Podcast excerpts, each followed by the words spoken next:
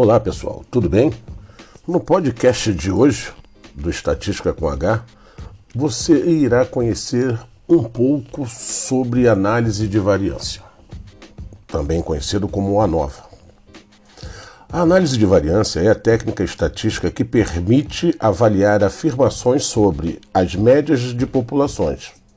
A análise visa fundamentalmente verificar se existe uma diferença significativa entre as médias e se os fatores exercem influência em alguma variável dependente. Bem, o objetivo da análise da variância é saber sobre a análise de comparação de médias de diferentes populações para verificar se essas populações possuem médias iguais ou não. Assim, essa técnica permite que vários grupos sejam comparados ao mesmo tempo.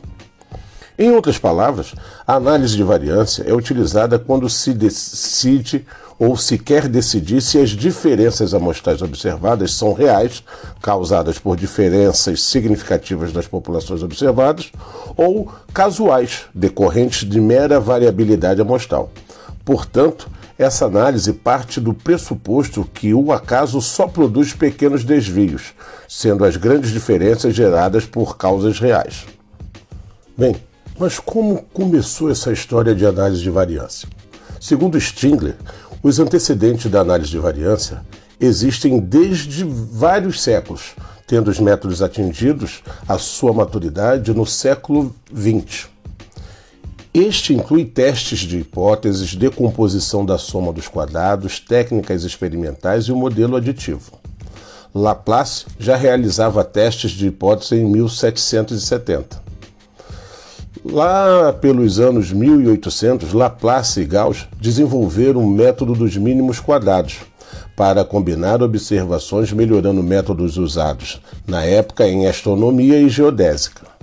Laplace, inclusive, sabia como estimar a variância a partir da soma dos quadrados dos resíduos, em vez do total. E, em 1827, Laplace utilizava o método dos mínimos quadrados para resolver problemas de análise de variância sobre medições de correntes atmosféricas. Bem, para executar a análise de variância, existem algumas exigências. Os pressupostos básicos da análise de variância são: as amostras são aleatórias e independentes, as populações têm distribuição normal, ou seja, o teste é paramétrico, e as variâncias populacionais são iguais.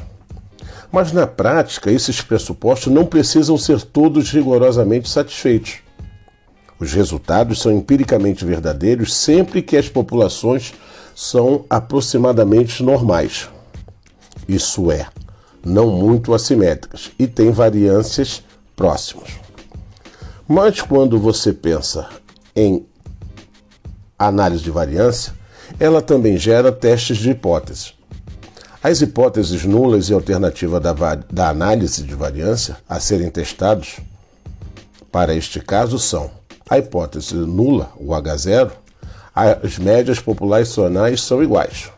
E a hipótese alternativa, H1, as médias populacionais são diferentes, ou seja, pelo menos uma das médias é diferente das demais.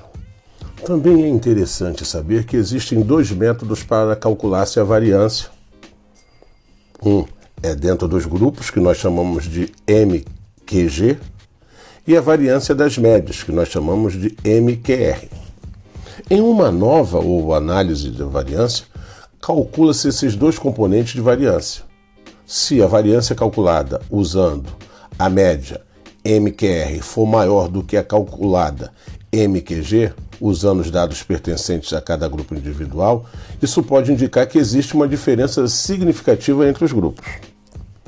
É importante saber também que existem dois tipos de problemas a ser, serem resolvidos através da nova: a níveis fixos ou a níveis aleatórios. A aleatoriedade determinada a questão do problema. Mas na grande maioria dos casos trata-se de níveis fixos Afinal, o segundo tipo de problema, aleatório, somente surgirá quando ocorrer um estudo envolvendo uma escolha aleatória de fatores.